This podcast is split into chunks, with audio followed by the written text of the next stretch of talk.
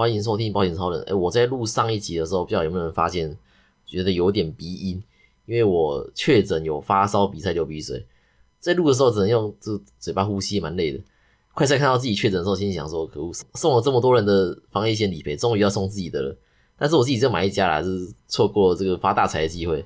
那我去诊所通报拿药的时候，发现有一个呃很大漏洞，诊所完全没有要我出示快筛。甚至我主动问说：“哎，你要不要看一下我快筛放在包包？”啊，对方也说不用。然后出来跟我拿健保卡那个小姐啊，也没有帮我量体温，只是问了说我哪里不舒服或者有什么症状这样。那我当下也没有烧香，所以如果不讲话，其实是完全不会有人知道我确诊的。是说现在路人看到你拿着快筛，你走到诊所，大家都怕你，因为路人看不到你快筛是一条线还是两条线嘛。只是只要你这个看到你拿着快筛往诊所的方向走，就会认为说你确诊。是说这样好像也没错啦，只是但是这。就是有什么好怕的，我就搞不懂。因为如果是早期致死率高的病毒株，我就能理解。啊，不过我在挂号的那个诊所啊，完全没有给我这种说好像，呃，看到我好像看到鬼这种感觉。呃，我觉得这个很棒。那我还甚至也觉得说挂号那个小姐离我太近了，我都在想说，呃，你要不要离我远一点？那回过头来说，如果有买防疫险的话，那不就任何一个人走过去敲门说，哎，我确诊了，那就可以拿到理赔。这真的是还蛮大的一个漏洞，而且很难防堵啊。那说说我确诊的情况，我是呃八月十九时候觉得喉咙痒痒的，那但是呢呃完全没有不舒服的感觉。两天后的八月二十一就觉得有发烧，那快筛一筛才发现自己确诊。呃老实说这也是我第一次快筛啊，因为之前都觉得不需要嘛，因为也没有症状。那这次感觉不对劲，果然一筛就中了。那中了之后呢，就到诊所拿药，然后诊所会帮忙通报，然后会之后就会收到简讯。那收到简讯该怎么填呢？诶，这个各位可能要继续问一下。自己配合的业务员，因为他们一定都很了解。那如果我不想吃西药的话，可以到中医诊所拿新冠医药。我自己是觉得中药不好吃啊，所以我还是去西医诊所。那新冠一号呢，我朋友给我两包，哎，真的不好吃。那还好没有去中医诊所。那我隔离的这几天呢，只要乖乖的饭后有吃药，哎，就不会发烧啊。只要没吃药就会发烧，所以我到后面我就很乖，我每餐我就这乖乖吃药。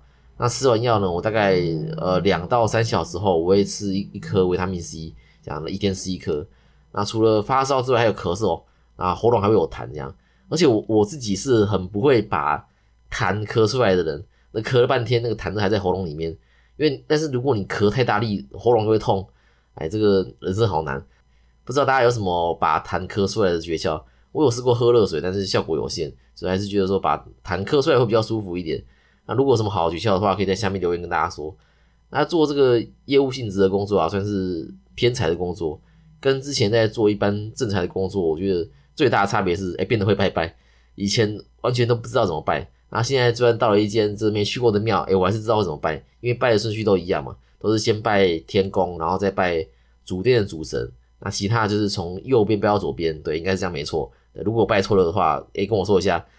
我自己拜拜，除了到南投的指南宫，还有北港的武德宫之外呢，我还会去彰化的西台玉石宫。这三个其实都是跟着别人去的。指南宫跟武德宫是跟着同事去的，那西台玉石宫呢是跟着女朋友的家人。那他们家都会去那里拜啊，他们找我去嘛，所以我就跟着去了。这样，那其中西台玉石宫呢，每次拜拜都会去问事，然后去换护身符，然后再把前一次旧的护身符化掉，就是拿去烧掉的意思。那有事要去拜的前一天，我发现。我找不到旧的，就是上一次去拜那个护身符，想说应该是放在公司，因为家里都找不到。但是呢，这这个发现的时候已经很晚了，我隔天一早就要出发去彰化，这公司这么晚也没开，只好隔天更早到公司去找啊。可是呢，我我又没有公司大门的密码，就进不去。那那我先问好了，那那到了之后呢，输入密码又因为输入错误三次被锁住，结果还是没进去，只害我一大早跑到公司。那没公司的密码对我来说是也好了，就是因为如果要是东西如果不见了，他一定会先去问有密码能够寄进去的人嘛。这个让我想到说，我在成功里当兵的时候要分配打扫区，有寝室跟厕所让我们选。那通常大家会选寝室，因为比较干净，而且不会臭。我自己本来也想选寝室，但是跟我一组的有个大哥，他就跟班长说：“哎，我们自愿扫厕所。”去扫厕所之后，大哥才说：“其实扫厕所才是最安全的地方。”因为如果你你选寝室啊，打扫完之后有人东西不见的话，呵，那刚刚那些扫寝室的差赛的一个一个叫来问话，因为反正当兵嘛，你你打扫完班长其实也不太会检查，那我们选厕所其实也没差，就是只是把这个该做的事做一做这样而已。所以虽然我自己平常没有公司的密码跟钥匙啊，但是我也没有主动说要，因为这也是一个责任。平常通讯处会开门的时间其实也够我使用了，顶多就是自己再买一台影音机放下来就很方便了。好，我们回到主题，我们来看为了遗产，张国正告弟弟张国伟爸爸的遗嘱无效这个判决啊。虽然判决结果大家都知道，但是每次看判决书都能看到事情的全貌，也理清了一些我在前几集的猜测。这个判决有很多人参与，我要先一一介绍他们，不然大家这样听我念过去会觉得啊很混乱，然后不知道谁是谁。首先，原告就是这个提起诉讼的人，就是张国正，那他也就是张国伟的哥哥。那被告呢就是张国伟，那告的理由就是确认遗嘱无效。那有三个证人，分别是董事柯立清、法务长戴景全，现在是长隆集团的董事，那还有吴介元，啊，另外还有代笔人是老陈刘梦芬，最后是公证人杨昭国。这公证人就是上一集提到的公证人事务所。OK，那故事可以开始了。呃，哥哥不满老爸说把钱都留给。二房的孩子，也就是张国伟这弟弟，所以他请了五个律师在打这个诉讼。说到这个要离题一下，请一个律师啊，就算是菜鸟律师，最少也都要四万。那为什么是这个数字？因为律师如果要当你的诉讼代理人出庭的话，出庭一次，法院就会通报国税局说，哎，这个律师今天有四万的收入，隔年会课所得税。那随着律师的经历年资越来越丰富，他收的费用就当然就越高嘛。可能出庭一次到后面可能都要二十万。但是，就算收了律师费二十万，在国税局那边，他还是会通报四万块的收入，多的然后就是他赚的。像今天这个案子，张国正他不可能请五个四万块的菜鸟律师，一定都是请有相关经验的。也许一个律师就要请个十五万、二十万也不一定。那这个行情价嘛就不会公开，这个就只有当事人自己才会知道。那通常也会依每个案子的难易度来决定收多少钱。一个律师收十五万到二十万是我猜测。今天这个案子的金额如果够大的话，还可以跟律师谈后酬。先来后到的后啊，应酬的酬，后酬有点像是低底薪高奖金的一个模式。就是例如本件的这个诉讼标的，也就是张国正，他请求的遗产金额是五十六亿。那因为金额够大，所以他可以跟律师谈说，哎，呃，律师费我们一般是讲委任费啦。所以假如说这个委任费一个律师可能要不要二十万啊？那现在这个二十万呢，我不给你，但是透过诉讼拿回这五十六亿的话，我给你五十六亿的千分之一，五百六十万。当然是要千分之一还是千分之二，百分之一还是百分之二都是用谈的，最后也要看律师接不接受。如果律师觉得说，哎，赢面很大，他可以赌一把，那他就就接受嘛。如果说他觉得说，这嗯一面小，那我可能就还是选择拿委任费这样。OK，那我们再回到这个判决本身。那哥哥张国正用了哪一点来说遗嘱无效呢？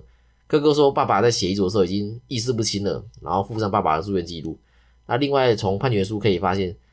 张荣发一直到一百零三年的十一月，就是过世前的十四个月，他才找刘梦芬说，他觉得自己越来越老了，想要有准备做安排这样。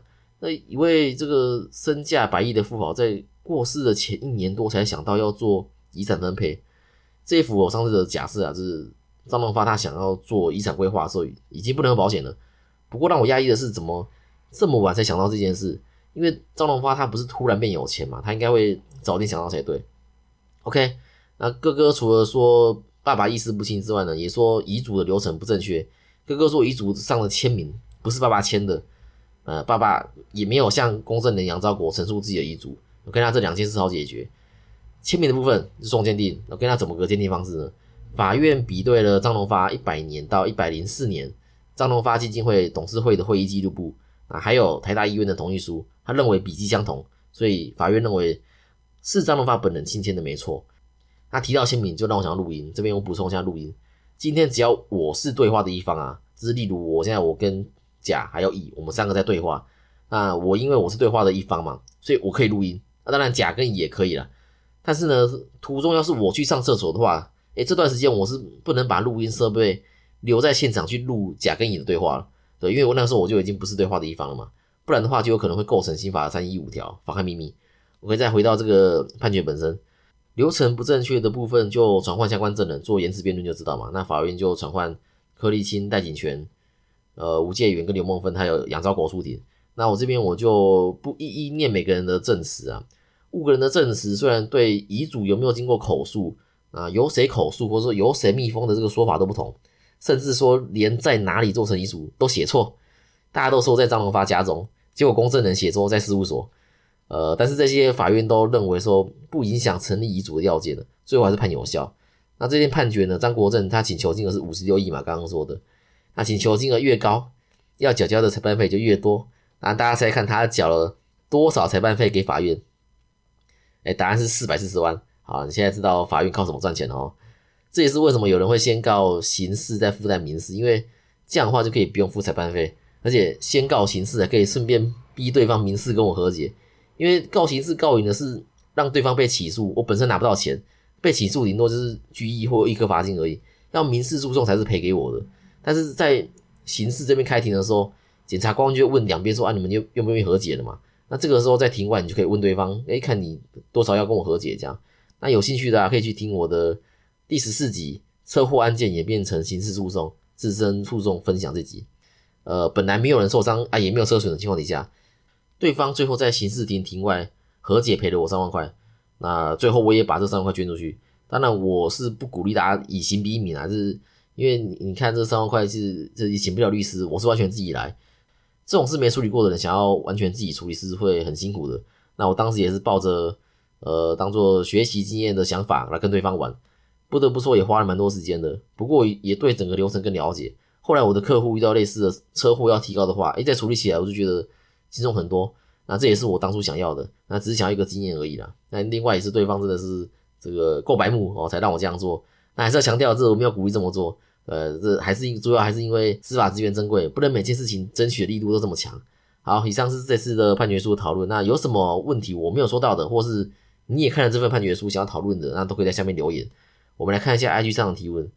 呃，PK 一二三六六六说。宏泰的一级棒跟远雄的意大利比如何？呃，这两个很像，那连保障跟保费都差不多，一样三十岁的男性去投保保额六万块来说好了，远雄一年保费是呃一零七四零，那宏泰呢是一零四四零，两者一年是差三百块，那保障也很像，月福金一样都是一个月六万，然后一样也都是保证给付十五年，那意外身故也一样都三百万，那远雄这边呢，它就多了一条。呃，因为大众交通工具身故的话，它会加倍到四百五十万。诶，这个宏泰就没有，但是宏泰呢，它就多了远雄一个重大受烫伤三十万。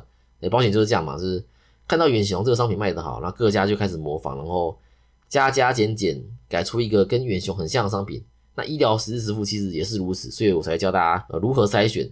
这样不管怎么变，你只要用这个筛子敲一筛，就能筛出好商品。但是远雄意大利也已经停售了，就是虽然知道它比较好，那也不能投保了。呃，越好的商品本来就会越快停售。OK，然后呃，Young Jasper 问说怎么看待宏泰这间公司？他是在我贴宏泰涨价的贴文下留言的。呃，宏泰我只能说他在玩客户，或者是说他在玩业务对他的信任。大家当时会觉得宏泰 CP 值高啦，那他们来单位上课的时候也说，哎，这个理赔很正常，那请大家放心。结果呢，去年涨价不成，被罚钱以外呢，理赔开始摆烂。这他们开始在雕手术，不是在医院开的，他就不赔。而且去年涨价，他们完全没有通知业务，他们是直接寄信给客户，被杀个措手不及。去年就已经很反弹了，结果今年还是要涨，而且看来这次应该是跑不掉了。之后宏泰如果再出就是很漂亮的商品，我觉得呃也没有客户敢买啦，这也可能也没有业务敢卖啊，起码我自己是不敢啦。那各家遇到损率高的都是停卖旧商品，然后再出新商品，然后把赔率调高。啊，只有宏泰呢是直接调涨既有保护的费率。上次这样做的公司啊，是二十年前的乔治亚人寿，这么久都没有公司直接调涨既有保护的保费，所以大家都认为说，哎，宏泰不会涨啊，结果呢，还真的跟涨了啊。不过这次涨价是从十一月开始啊，到时候如果真的涨了，我让这个录一集来骂他。正确的用保险将风险转移给保险公司，能够起到安定社会的作用，只是我一个人的力量实在有限。如果觉得今天这集对你有帮助的话，可以把我的频道或这一节目传给你的朋友，也让你的朋友能够找到适合自己的保险。那记得按下关注，还有五星加评论。那有问题的话可以留言讨论。资产传承、医疗险规划或是退休规划，也可以到 IG 跟我联络。好，OK，那我们下次见啦，拜拜。